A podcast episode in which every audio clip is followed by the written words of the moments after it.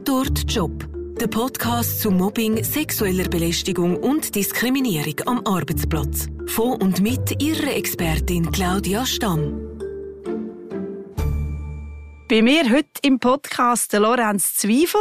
Er ist Psychiater in einer Gemeinschaftspraxis in Zürich. Er begleitet immer wieder Betroffene in schwierigen Arbeitssituationen und er wird uns heute von seinen Erfahrungen und Learnings berichten.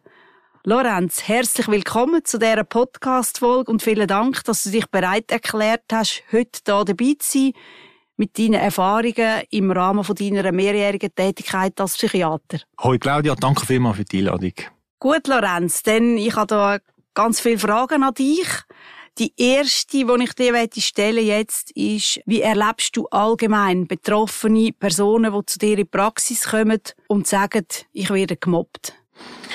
Also da muss man sagen, dass das sehr individuell ist. Bei jedem drückt sich das wieder anders aus, wie er sich fühlt in so einer Situation. Es gibt Leute, die äh, sind eine Art verständnislos, äh, was passiert am Arbeitsplatz und fühlen sich ausgeschlossen.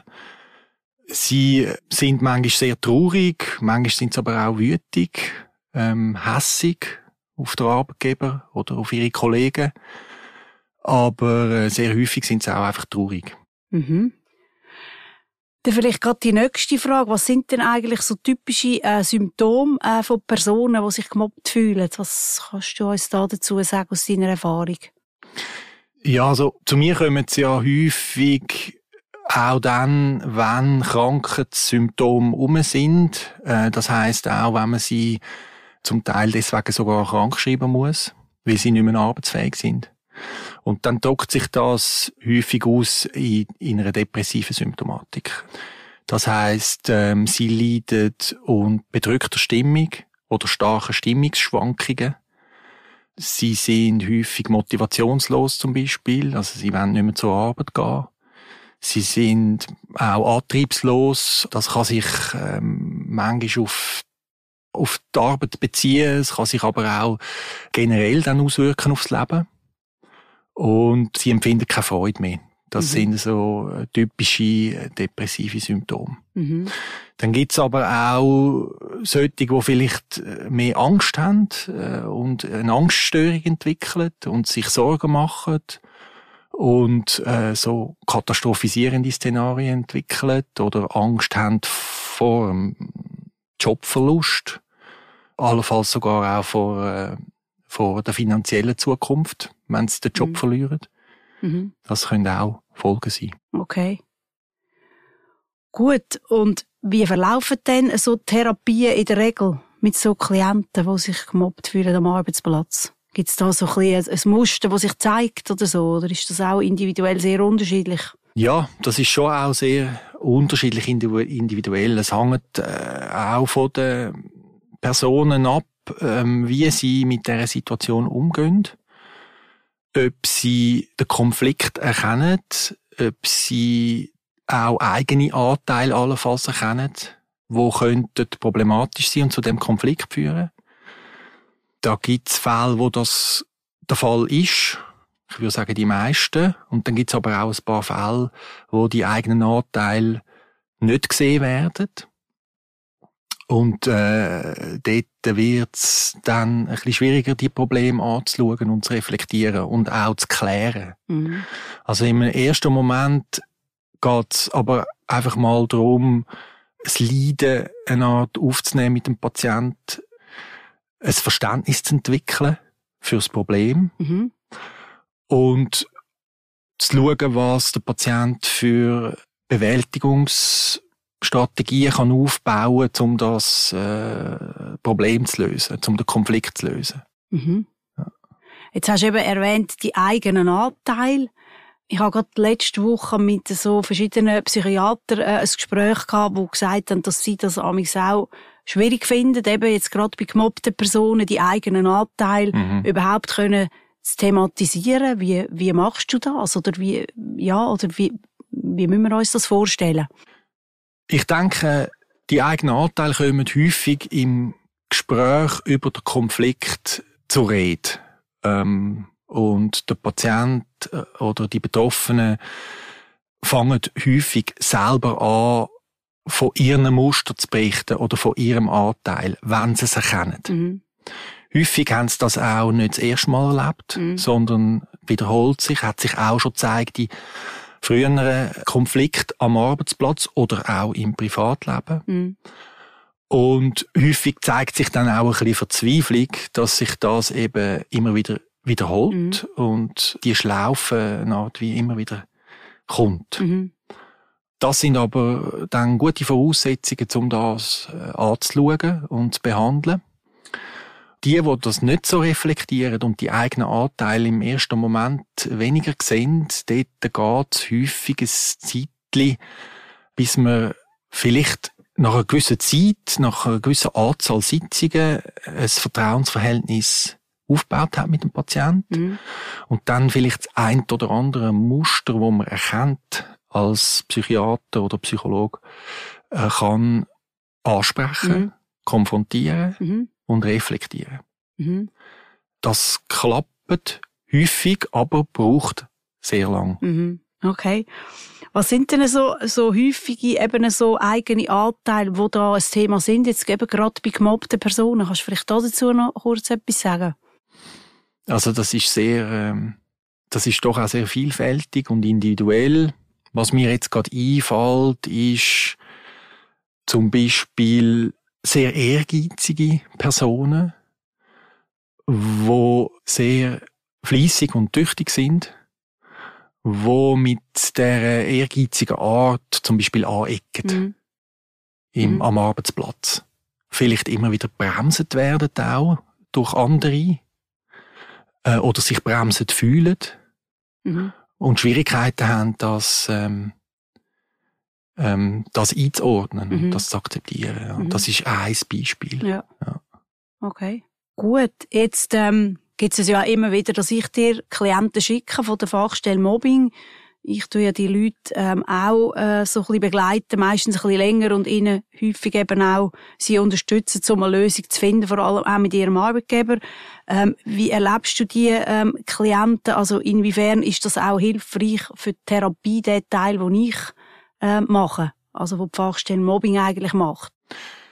Also für mich ist das häufig sehr hilfreich weil es wie nochmal äh, Stütze darstellt, neben der Psychotherapie, die ich mache, wo sich auch noch mit anderen Bereichen auseinandersetzt, wie zum Beispiel, ich sage jetzt mal so sozialarbeiterische äh, Aspekt, also ähm, zum Beispiel die Vermittlung zwischen den Betroffenen und dem Arbeitgeber oder auch arbeitsrechtlichen Aspekt, wo nicht in meinem engeren Kompetenzbereich mhm. liegen, wo mhm. ich sehr froh bin, wenn ich äh, Unterstützung habe. Was aber auch sehr wichtig ist, ist, wenn ich immer wieder merke, dass es noch eine andere Stelle gibt, wo eine Art wie validiert, was ich bespreche mit dem Patient. Also wenn zum Beispiel mir der Betroffene dann sagt, ja, hätte sie mit euch auch schon so besprochen, oder? Äh, dann weiß ich gut, dann sind wir auf dem richtigen Weg, oder? genau. Genau. Ja. Ja, okay. weil aus mir, ich habe ja häufig auch äh, äh einfach Perspektiven vom Patienten, mhm. die ich einnehme am Anfang. Und da gibt es manchmal komplexe Situationen, wo, wo es gut ist, wenn äh, aus einer anderen Perspektive die gleiche Meinung kommt oder mhm. die gleiche Einschätzung kommt. Mhm. Genau. Also vielleicht nochmal eine Anschlussfrage, Lorenz, an das, was du vorher gesagt hast. Eben, du hörst ja eben immer die Seite vom, vom Patient, vom Klient, oder?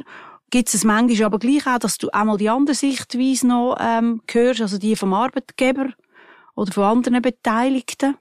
Wie sieht das aus in mhm. deiner Arbeit? Ja. Also in den ersten paar Sitzungen häufig ist es wichtig, dass ich eben auf der Seite vom Patienten bin und eine Art ihn unterstützen tun in seiner Not. Mhm. Vor allem auch, wenn er sich eine Art allein fühlt und ausgeschlossen fühlt. Und in einem zweiten Schritt, wenn man eine Art den Konflikt angeschaut hat und es ist der Wunsch vom Patient, dass man das klärt mit dem Arbeitgeber.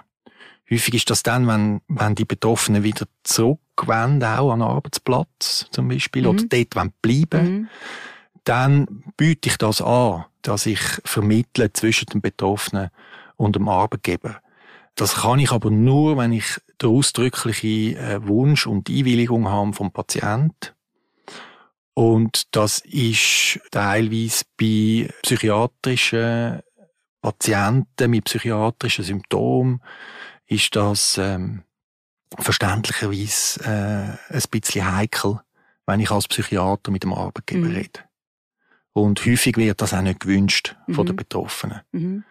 Sondern dass das jemand macht aus dem sozialarbeiterischen Bereich oder eben von der Mobbingberatungsstelle oder das HR vom Arbeitgeber, wo da mhm. Äh, Kontakt aufnimmt mit den Betroffenen, oder? Ja. Wenn das Vertrauen besteht. Mhm. Mhm. Ja. Okay. Dann nochmal eine ganz andere Frage. Ähm, eben, du hast ja gesagt, dass, eben, das wirkt sich ja auch aus ähm, auf das Privatleben von diesen Personen, wenn sie in so einer schwierigen Situation sind. Ähm, all die Symptome, die da können auftreten inwiefern sind jeweils auch Partner und Partnerin betroffen von dieser, von dieser ganz schwierigen Situation? Und wie beziehst du sie allenfalls auch äh, mit in die Therapie?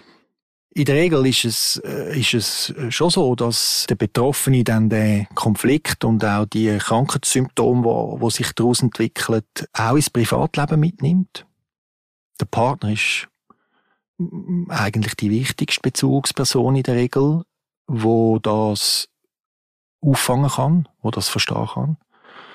Und das kann eine sehr äh, eine gute Quelle sein fürs Verständnis äh, von, von dem Konflikt oder von diesen Muster vom Betroffenen.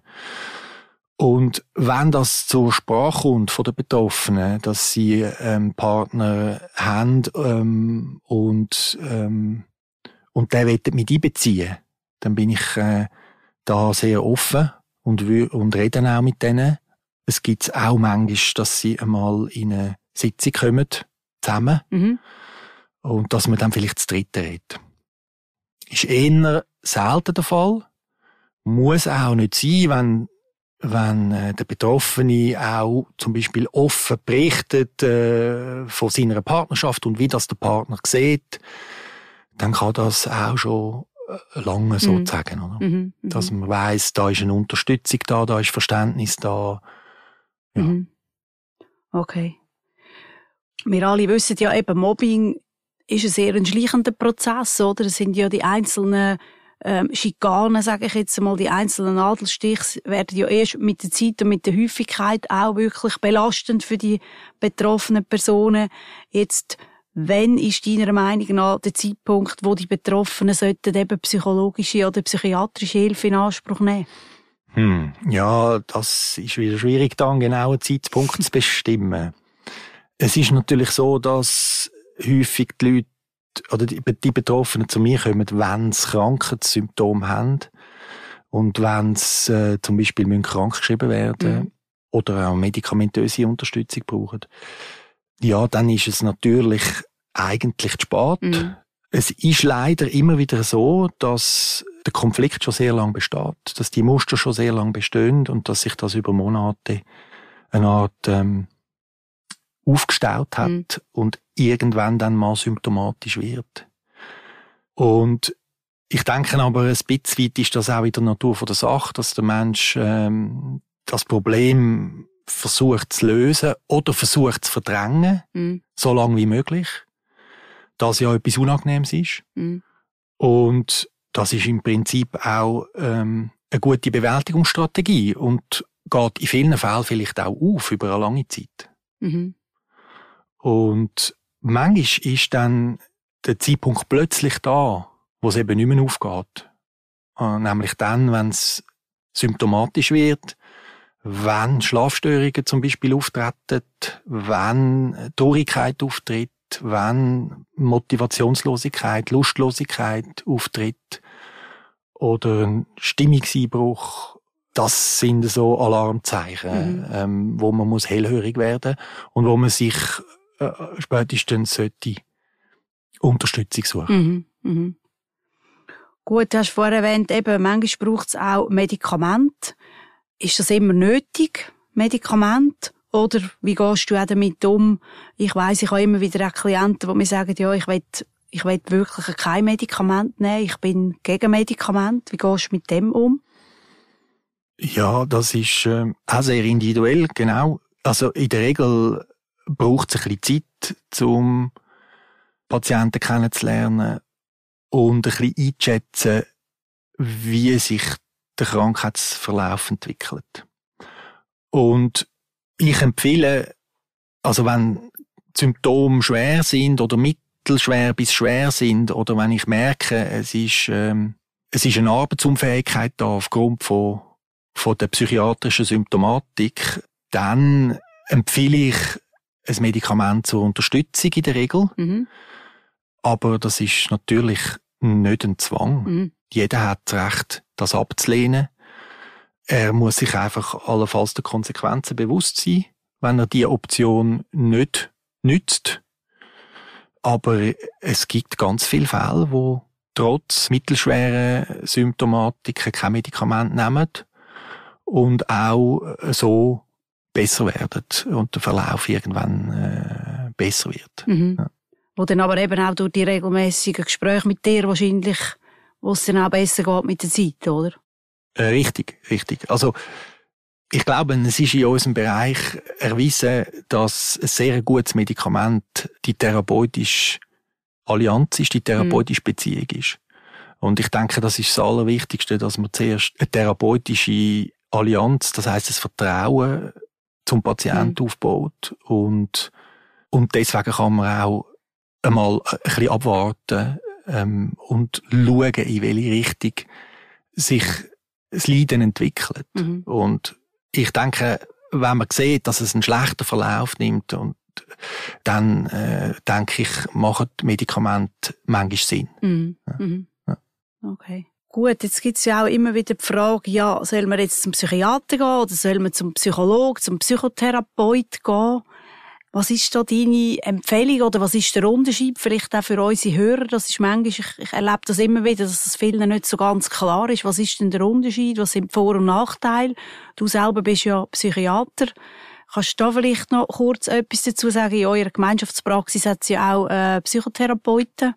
Ja, also ich denke gerade jetzt bezogen auf die äh, therapeutische Beziehung, wo etwas vom Wichtigsten ist, spielt das eigentlich keine Rolle, ob man zum Psychiater oder zum Psychologen geht. Ich denke, es muss einfach möglich sein, ein Vertrauensverhältnis zu bilden, eine therapeutische Allianz mhm. zu bilden. Und das hat natürlich auch einen grossen äh, menschlichen Anteil. Also man muss sich einfach auch gut verstehen mhm. und sich verstanden fühlen. Wenn's, also die einzige Gründe, zu einem Psychiater zu gehen, ist, wenn zum Beispiel die Medikation im Vordergrund steht, was in der Regel in diesen äh, Mobbingfällen nicht der Fall ist. Und es macht sicher Sinn, wenn ein Arzt eine Art im Hintergrund ist, wo äh, zum Beispiel ein Zeugnis kann ausstellen, eine Krankschreibung kann ausstellen oder eben auch mal ein Medikament kann verschreiben. Mhm. Das ist ja eben dann bei den Psychologen ist ja das gegeben, oder? Das sind die Zusammenarbeit gibt ja mit dem Psychiater, oder? Richtig, also ich, ich denke, die Regel ist, dass wir zusammenarbeiten miteinander und dass wir uns eben in so Gemeinschaftspraxen, äh, dass wir da eine gute Zusammenarbeit haben, Psychologen und mhm. Psychiater. Mhm. Gut, jetzt vielleicht noch eine letzte Frage, Lorenz. Was ist der krasseste Fall äh, von Mobbing, wo du in deiner beruflichen Laufbahn bisher erlebt hast? Also, ich meine jetzt nicht du selber, sondern wo du gehört hast von äh, Klienten, die zu dir gekommen sind? Je, jeder Fall ist irgendwie immer wieder krass. krass ja. Oder, oder auch nicht krass. Äh, ja, ich sage mal so, ich finde es immer wieder krass, wie sich so etwas über eine längere Zeit kann aufbauen, ohne dass es bemerkt wird von den Beteiligten. Mhm. Und ich erlebe es leider schon noch recht häufig, dass gerade die Vorgesetzten halt das sehr lang nicht sehen oder nicht wahrnehmen oder auch ignorieren. Und ich denke, dort, äh, ja, das wäre äh, das wäre wünschenswert, oder? Wenn Vorgesetzte ihre Führungsfunktion diesbezüglich ein bisschen ernster würden nehmen und ein bisschen näher bei ihren Mitarbeitern wären, um solche Situationen schon früher, früher zu erkennen mhm. und etwas dagegen zu machen. Mhm. Genau, das kann ich sicher auch unterstützen. Dort haben wir ja die Schwierigkeit, dass es ja häufig auch das sogenannte Bossing gibt, wo eben das Mobbing ja genau vom Vorgesetzten ausgeht. Dort wird es ja. dann schon mal ja wieder noch, noch schwieriger, oder? So, so Fälle hast ja du auch schon gehabt. Ich kommt jetzt sagen, einen in den Sinn, den ich dir letzte geschickt habe, wo, wo ja wirklich auch, wo man, wo man genau gemerkt hat, oder? Ein Vorgesetzter ist einfach extrem schwierig, oder? Und wenn es niemand mehr oben dran geht, ja, wer soll man sich denn wenden, oder? Das ist richtig und das äh, löst häufig äh, enorme Machtlosigkeit mhm. aus bei diesen Betroffenen, weil es tatsächlich auch häufig ist, dass dann die Vorgesetzten am längeren Hebel mhm. sind mhm. und geschützt werden von ihren Vorgesetzten. Und dann hat man praktisch keine Chance, mhm. äh, da dagegen vorzugehen. Ja. ja. das ist so. Okay. Gut, Lorenz, vielen Dank für das spannende Gespräch mit dir. Etwas interessiert mich noch ganz zum Schluss jetzt. Ähm, was ist deine persönliche Botschaft an alle, die das Gefühl haben, die jetzt da vielleicht auch zulassen und das Gefühl haben, ich werde doch auch gemobbt? Was sollen die machen? Ich würde ihnen empfehlen, möglichst darüber zu reden. Und zwar im ersten Moment mit einer Vertrauensperson, mit dem Partner, vielleicht dann auch mit einem Therapeut, das anzuschauen und wenn man sich eine Art genug stark fühlt, dass man das zusammen mit jemandem zum Beispiel dann auch beim Arbeitgeber anspricht, also beim Vorgesetzten oder bei diesen Mitarbeitern. Und dass man, dass man den Mut hat, auch äh, diese Schwäche im ersten Moment zuzugeben und Hilfe holt. Mhm. Ich glaube, das ist, äh, mhm. das ist das Allerwichtigste. Mhm. Okay, das ist doch sehr ein schönes Schlusswort. Vielen Dank, Lorenz, und dir alles Gute in deiner weiteren Arbeit. Herzlichen Dank auch nochmal für die Einladung. Das war «Da dort Job», der Podcast zu Mobbing, sexueller Belästigung und Diskriminierung am Arbeitsplatz. Mit der Claudia Stamm. Sie interessieren sich für unser Beratungsangebot? Dann besuchen Sie unsere Webseite für weitere Informationen fachstelle-mobbing.ch